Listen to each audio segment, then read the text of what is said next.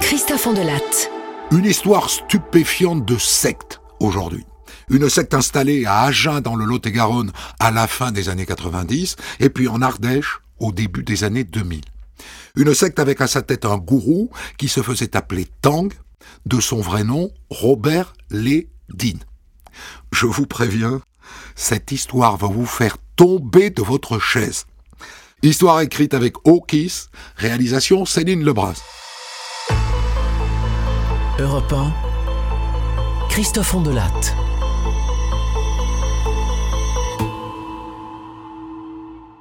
Au mois d'avril 2007, à Saint-Giron, en Ariège, un couple, Dominique et Isabelle, se présente à la gendarmerie. Ils viennent dénoncer un gourou qui, disent-ils, les a ruinés. Et vous allez voir, pas que. Voilà, il faut que, que je commence par le début. Ça fait 22 euh, ans, oui, à peu près 22 ans, euh, qu'on fait partie, mon mari et moi, d'un, d'un groupe d'amis. Enfin, disons, en vérité, une secte, quoi, oui. Une secte, puisqu'il y a un gourou. Un gourou? Et quel gourou? Il se fait appeler Tang. Mais son vrai nom, c'est Robert Lédine. Et vous y êtes toujours dans cette secte? Non. On a quitté le groupe très récemment. On a tout arrêté, on a tout arrêté. Et ça se passe où, ça? Au début, c'était du côté d'Agen. Mais il y a deux ans, Tanguy a décidé de venir s'installer ici, en Ariège. Mais nous, on est d'Agen. Et avec notre travail, on est tous les deux fonctionnaires. On pouvait plus venir que le week-end.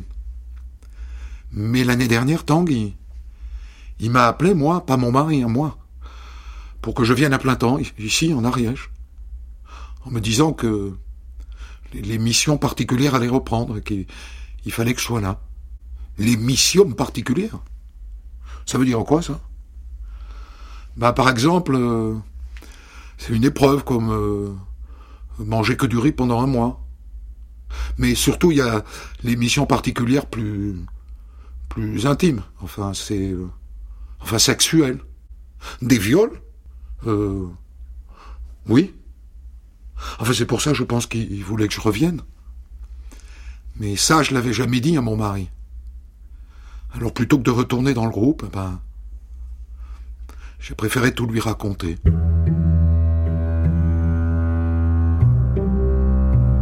Dans le bureau d'à côté, Dominique le mari raconte la même histoire, mais avec son ressenti à lui. Quand j'ai appris ce que Tang avait fait à ma femme, ça, a été comme un coup de massue, quoi. Parce que moi, j'avais passé 22 ans hein, à, placer ma confiance en, Tang, à sacrifier ma vie à la collectivité, euh, des années de dons, de, sacrifices, de, privation, pour, pour finir par me retrouver ruiné à 50 ans, en plus, parce que il réclamait tout le temps de l'argent. Et nous, on lui a donné tout ce qu'on avait. Mais, mais là, apprendre que pendant tout ce temps, Isabelle a été régulièrement violée, je me dis, mais c'est l'inverse de ce qu'il nous demandait, ça. C'est, c'est l'inverse de son message. Il, nous a trahis. Il n'est pas l'élu de Dieu, comme il disait. Il nous a raconté n'importe quoi. c'est pour ça qu'on a décidé de quitter la communauté. Et depuis, comment ça se passe? Euh, Depuis, on reçoit des menaces. Hein. Des menaces de la part des autres. Ils nous traitent de traîtres. Euh, parce qu'il faut savoir que la communauté, il y a une loi dedans qui dit que quand on a suivi l'élu de Dieu, ben, si on s'en détourne, on, s'expose à, la mort. Et on nous a toujours dit que si on, on se détournait de Tang, ça serait la mort, quoi. Bien. Écoutez, on va prendre votre plainte. Hein. Ah non, non. Non, on ne veut pas déposer plainte. Vous comprenez On a peur des représailles. Mais vous, vous pouvez faire une enquête, quand même.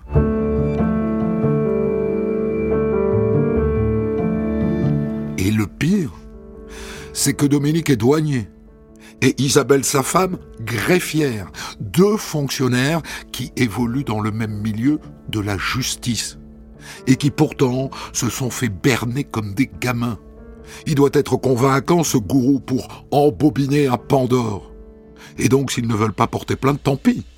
Les gendarmes de Saint-Giron alertent quand même le procureur, et le procureur décide, lui, d'ouvrir une enquête préliminaire. Et donc, dans le cadre de cette enquête préliminaire, les gendarmes décident de se rencarder sur cette communauté. Et le meilleur moyen, c'est d'appeler la gendarmerie la plus proche du bled où ils sont installés, la commune de Bonac-Irassin. Oui, bonjour, c'est la brigade de Saint-Giron ici. Euh, dis-moi, Robert Lédine, ça te dit quelque chose? Lédine? Oui, bien sûr, on le connaît. Il est à la tête d'une communauté dans le coin. Et ils sont nombreux dans cette communauté? Oui, enfin, c'est nombreux, je dirais. Euh, une quarantaine de personnes, euh, hommes, femmes et enfants. Et ils sont installés euh, comment dans, une maison? Plusieurs maisons, hein, en vérité. Un, hameau, tu vois. Et lui, le, gourou, là, il a une maison et les, autres sont répartis dans d'autres maisons autour. Et t'as eu des, plaintes à, leur sujet? Des, des, plaintes, non, ça. Après, je peux pas te dire que les voisins s'inquiètent pas, hein, ça, ça serait mentir. Mais en revanche, je sais que l'association ADFI de, Toulouse, c'est une association qui s'occupe des sectes, les a à l'œil. Hein. Et t'as une idée de ce qu'ils font dans cette euh, communauté? Écoute, je sais qu'ils distribuent des tracts euh, dans lesquels euh, lui, Tang, se présente comme un expert en arts martiaux. et dans les tracts, il y a des trucs religieux. bon, a priori, rien d'inquiétant. Hein.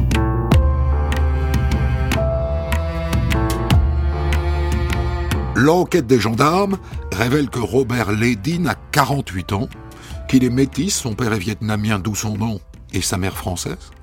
Et évidemment, il se rancorde aussi auprès de leurs collègues d'Agen, puisque c'est là-bas qu'il semble avoir commencé sa carrière.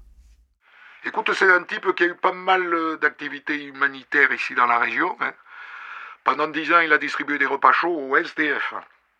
Il faut que tu saches qu'il a créé il y a quelques années euh, une association qui s'appelle ADLEIF, A-D-L-E-I-F. Ça veut dire Association de défense des libertés dans l'institution française. Et alors que cet assaut, elle figure dans la liste des 172 sectes qui sont jugées dangereuses dans un rapport de l'Assemblée nationale. Hein. Et c'est là qu'en fouillant dans leurs fichiers, les gendarmes ariégeois découvrent que le zigoto a eu des problèmes avec la justice en 1987 à Agen. À cette époque, il avait un cabinet de guérisseurs. Et un jour, il a vu débarquer une pauvre femme au bout du rouleau. On va l'appeler Françoise, son nom a peu d'importance. Elle avait une petite fille handicapée. Voilà, monsieur Lédine. Les médecins m'ont dit que son handicap, c'était irréversible.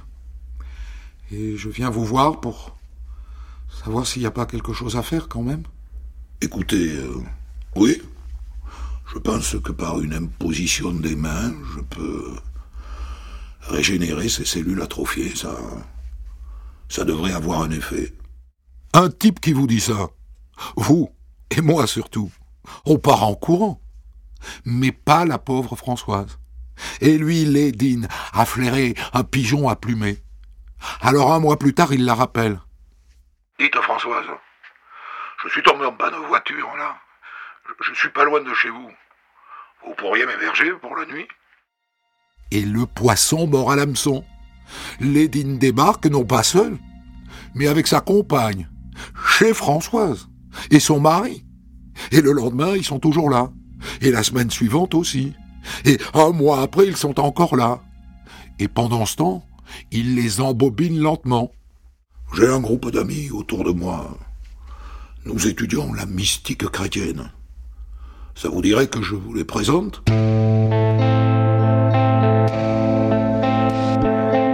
Et là, débarquent les amis, c'est-à-dire une quinzaine de personnes, dont Dominique et Isabelle dont je vous parle depuis le début de cette histoire. Et ils s'installent chez Françoise et son mari, Pépouze. On a du mal à le croire. Mais il se laisse faire.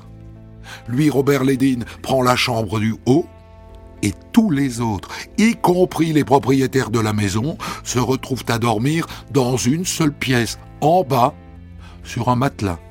Et ce qui est encore plus dingue, c'est que toute cette petite communauté se met à vivre sur le seul salaire du mari de Françoise qui ne moufte pas.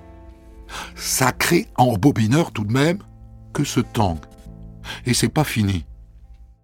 Vous devez vous purifier, Françoise.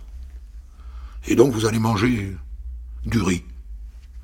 Que du riz dans les semaines et dans les mois qui viennent.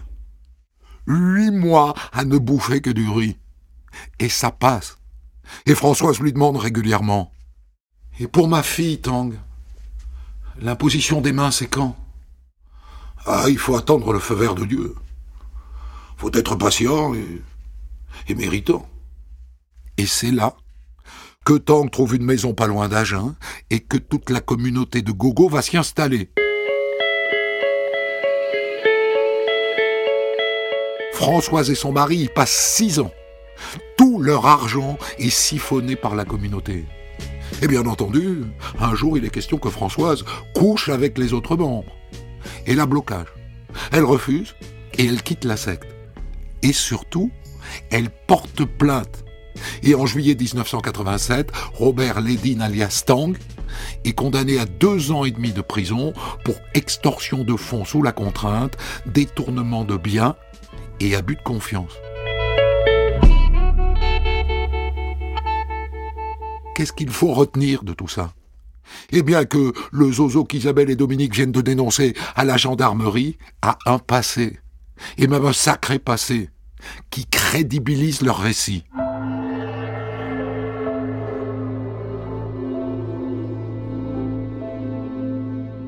À partir de là, les gendarmes tentent d'accumuler un maximum de témoignages.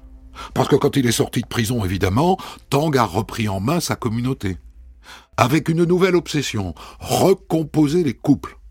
Il fait la liste des femmes et il leur colle un nouveau mari, en fonction de son inspiration divine, bien sûr. Sachant que lui a un droit de cuissage sur toutes les femmes.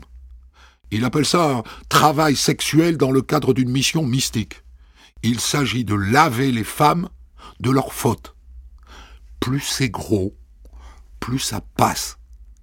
Et il y a même un moment, accrochez-vous, où Tang fait une étrange demande à Isabelle, celle qui vient d'aller voir les gendarmes.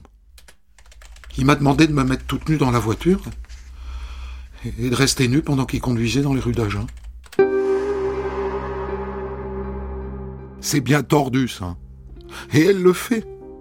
Allez, je vous en raconte encore une. La nuit, Robert Ledin prétend qu'il reçoit des messages de Dieu. Et donc le matin, il demande qu'une femme vienne au pied de son plumard pour transcrire les messages divins sur un petit carnet. Eh bien, cette séance se termine toujours par une petite pipe et prière de ne pas perdre une goutte de la substance divine. Incroyable.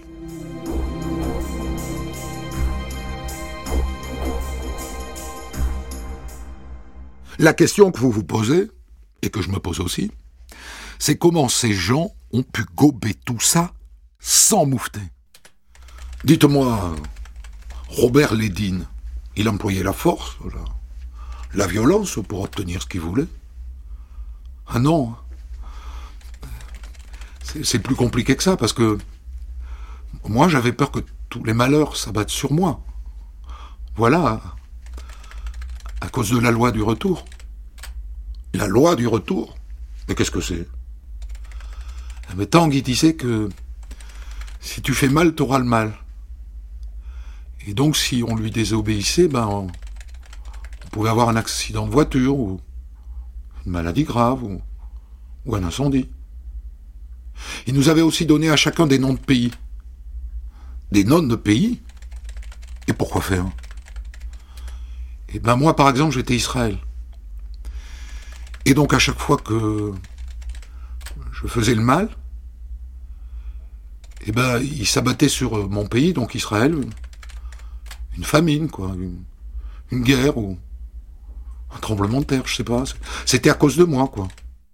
Parce que sinon, à part ça, en Israël, tout va très bien, c'est connu. Il ne se passe jamais rien.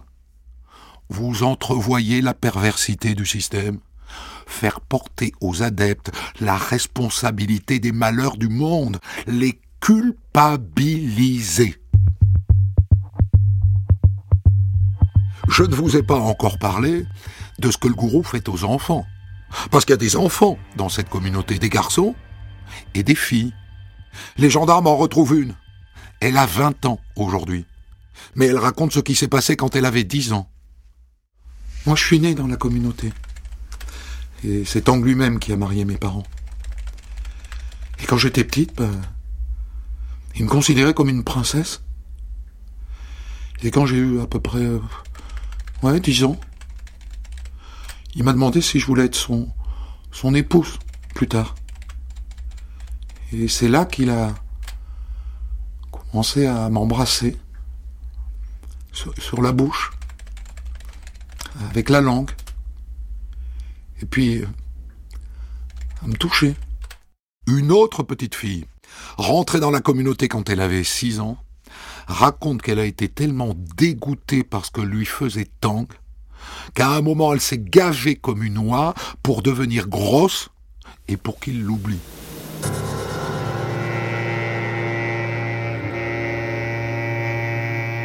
Bon, je crois que je vous ai assez raconté d'horreur. Et je ne sais pas quel est votre avis, mais il est peut-être temps d'aller lui passer les pinces à ce Tang.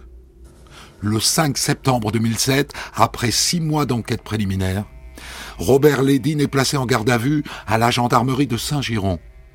Est-ce qu'il a l'air paniqué? Ah non, non.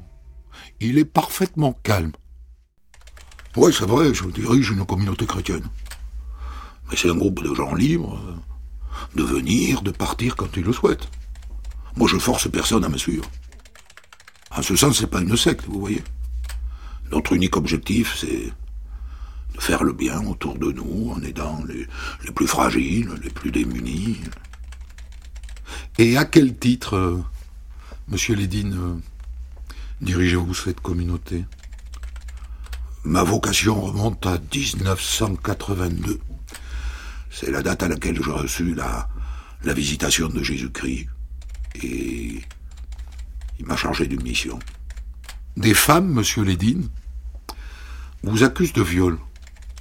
Oh Non, non, j'ai jamais violé personne.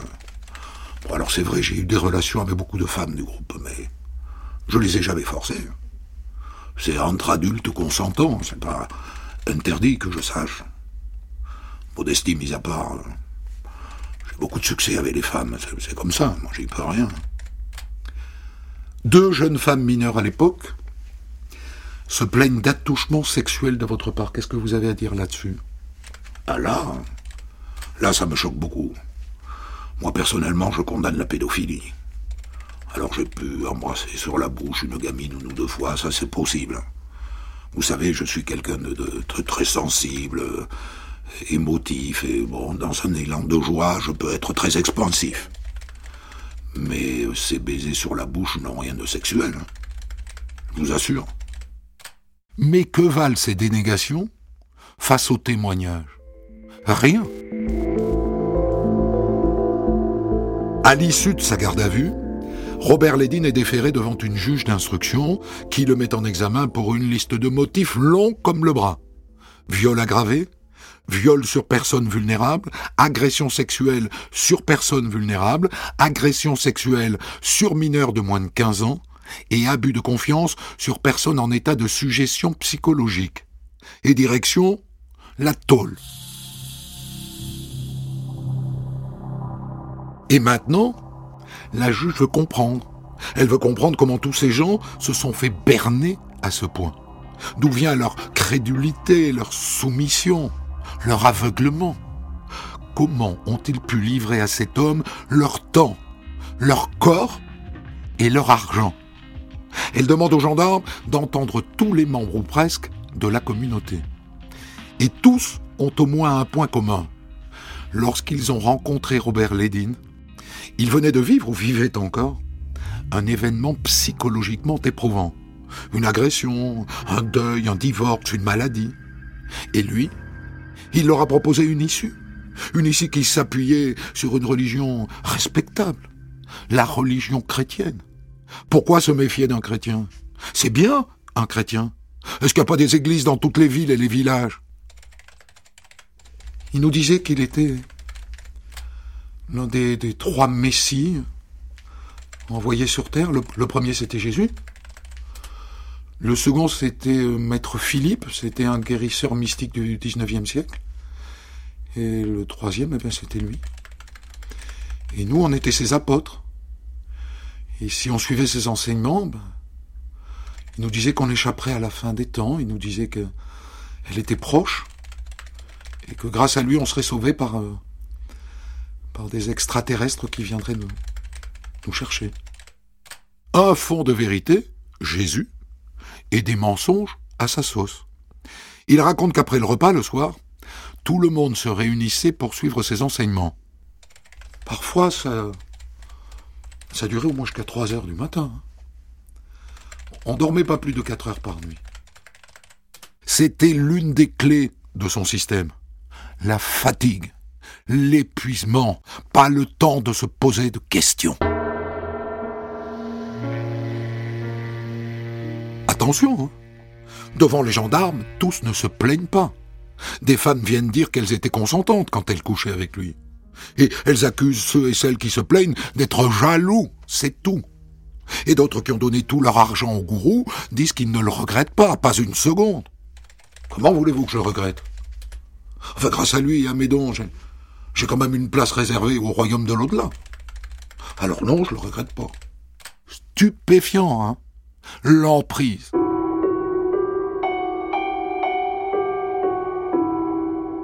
À un moment donné, la juge d'instruction désigne une experte psychologue pour rencontrer le zigoto. Bon, alors je l'ai vu, hein, madame la juge. Euh, je dirais, pour euh, dire les choses rapidement, et je vous enverrai mon rapport, que bon, c'est quelqu'un qui ne souffre d'aucune euh, psychopathologie. J'ajoute qu'il a une intelligence qui est très supérieure à la moyenne. Je dirais que c'est le type même de la personnalité narcissique. Il n'aime que lui. Et il exige qu'on l'aime. Avec tout de même une forme de, perversité qui est, qui centrale hein, chez lui. Sans surprise. Comme dans toute instruction, à un moment donné, la juge ordonne une enquête de personnalité. Et là, on apprend que Lady est née à Agen, deuxième d'une fratrie de six enfants. Une famille pas très riche, mais a priori, il a eu une enfance plutôt heureuse. Sa maman accepte de rencontrer l'enquêteur de personnalité. C'était, comment dire, un enfant euh, émotif, oui. Il se sentait pas, pas vraiment bien avec ses frères et sœurs. Et il avait tendance à se réfugier dans la solitude, oui. Et puis je crois qu'il était assez touché par le fait que son père était vietnamien et que les gens se moquaient de lui. Et puis après, il a eu aussi des, problèmes à l'école, euh, au point que vers l'âge de 13 ans, on a été obligé de le mettre dans un foyer pour euh, le recadrer. Oui, le recadrer. Et c'est à peu près à cette époque-là qu'il a commencé à, à s'intéresser aux arts martiaux. Et il est ressorti de tout ça avec une, une formation, un diplôme. Oui. Oui, il a passé un CAP de cuisine, mais après, il n'a jamais fait de cuisine. Et d'ailleurs, il n'a jamais vraiment cherché à travailler. Et puis forcément, l'instruction s'intéresse à son train de vie, à ses comptes bancaires, à ses déclarations d'impôts. Vous savez combien il déclarait de revenus tous les ans? 8000 euros. Mais les gendarmes vont fouiner sur ses comptes en banque. Oh dis donc Le Marlot, figure-toi que ces trois dernières années, il a dépensé 183 000 euros. Si je calcule bien, ça lui fait 7 000 euros par mois. Il n'a pas tout déclaré, hein Et pour cause Ça n'est pas de l'argent qu'il a gagné, c'est de l'argent qu'il a volé à ses adeptes. Jusqu'à nouvel ordre, on ne déclare pas les vols aux impôts. Les membres de la communauté expliquent comment ça se passait pour l'argent. Eh bien, tous les couples devaient verser euh, au, minimum, je dirais, 6 000, 6 100 euros exactement par an.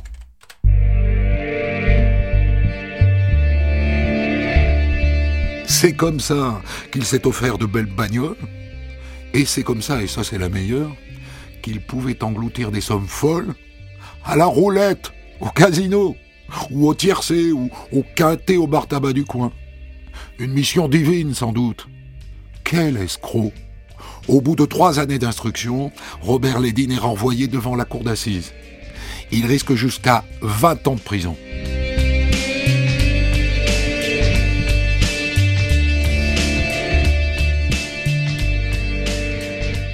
Son procès s'ouvre le 10 septembre 2010 à Foix et il comparaît libre. Robert Lédine est arrivé libre à la cour d'assises de Foix, entouré de quelques proches et d'adeptes issus de sa communauté devenue son comité de soutien. La démarche peu assurée, les traits tirés derrière des verres fumés et le cigarios aux lèvres, l'homme dénonce un complot et réfute les accusations de viol et d'agression sexuelle. Pour lui, personne n'était contraint de rester à ses côtés. Gourou, euh, leader le monde ne me fait pas peur. Hein. J'ai animé un groupe d'amis à la voix mystique chrétienne. Chacun était libre de venir ou de partir Heureusement, aux marches du palais de justice, Isabelle est là pour faire entendre une autre musique. On ne pouvait pas partir, c'était une prison mentale. Un de ses grands enseignements, c'était euh, de faire euh, périr le vieil homme. C'était notre individualité, notre libre arbitre. Quand vous n'avez plus d'individualité, de personnalité, vous êtes en fait un esclave, un esclave du maître. Et dans ce procès, Isabelle vient témoigner à la barre. Elle parle pendant quatre heures. Et à la fin, après avoir vidé son sac, elle manque de s'effondrer. Les victimes mineures de l'époque, bien sûr, viennent témoigner, elles aussi. Elles sont entendues à huis clos. L'accusé tente de contester leurs accusations, mais sans convaincre. L'avocat général réclame entre 10 et 12 ans de prison. Les avocats de Robert Lédine tentent d'imposer la thèse de la jalousie et de la vengeance des plaignantes, mais sans convaincre. Monsieur Lédine, levez-vous, je vous prie. Comme le prévoit la loi, vous avez la parole en dernier. Nous vous écoutons. Je veux dire que je suis innocent, mais quel que soit le verdict, je l'accepterai. Je prendrai ça pour euh, une épreuve. Voilà tout.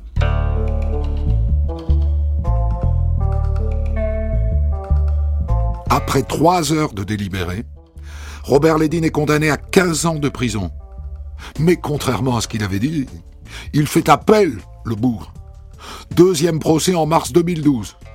Et il a eu raison de faire appel car il est acquitté des accusations de viol, d'escroquerie et d'emprise mentale.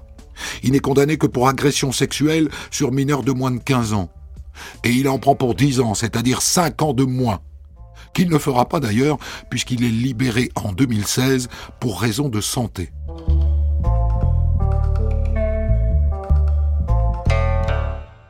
D'après ce que je crois savoir, il est revenu dans le hameau de Bonac-Irassin, en Ariège, où il a toujours autour de lui une petite troupe de quelques adeptes. Il a donné récemment une interview à la radio locale 100%, toujours droit dans ses bottes. Qui ne veut pas me suivre ne me suit pas et je le respecte profondément. Qui veut me suivre vient m'écouter et reçoit et il en fait ce qu'il en veut. Certaines personnes sont beaucoup plus engagées, ont réalisé, ont été là avant le procès ont été là pendant le procès, continuent à l'être maintenant. Et euh, je pense que euh, chaque conscience, chaque vie, chaque destinée, chaque choix de vie euh, est à respecter, que l'on croit ou pas.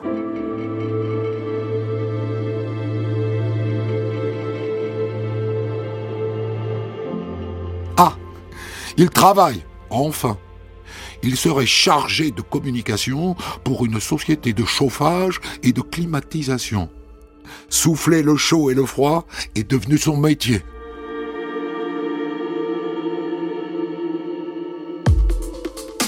Des centaines d'histoires disponibles sur vos plateformes d'écoute et sur europe